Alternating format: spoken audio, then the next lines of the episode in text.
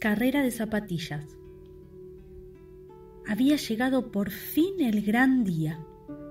Todos los animales del bosque se levantaron temprano, porque era el día de la gran carrera de zapatillas.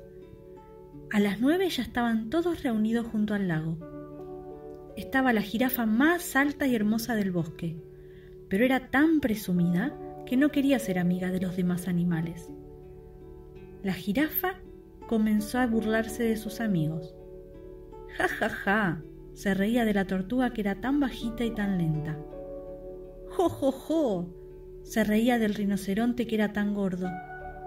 Je, je, je, se reía del elefante por su trompa tan larga. Y entonces llegó la hora de la largada. El zorro llevaba unas zapatillas a rayas amarillas y rojas la cebra unas rosadas con moños muy grandes. El mono llevaba unas zapatillas verdes con lunares anaranjados.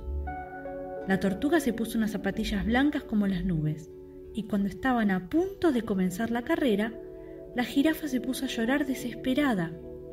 Es que era tan alta que no podía atarse los cordones de las zapatillas. ¡Ay, ay! ¡Que alguien me ayude! gritó la jirafa y todos los animales se quedaron mirándola. Pero el zorro fue a hablar con ella y le dijo, Vos te reías de los demás animales porque eran diferentes. Es cierto, todos somos diferentes, pero todos tenemos algo bueno y todos podemos ser amigos y ayudarnos cuando lo necesitamos. Entonces la jirafa pidió perdón a todos por haberse reído de ellos, y vinieron las hormigas, que rápidamente treparon por sus zapatillas para atarle los cordones y por fin se pusieron todos los animales en la línea de partida. En sus marcas, preparados, listos, ya. Cuando terminó la carrera todos festejaron porque habían ganado una nueva amiga que además había aprendido lo que significaba la amistad.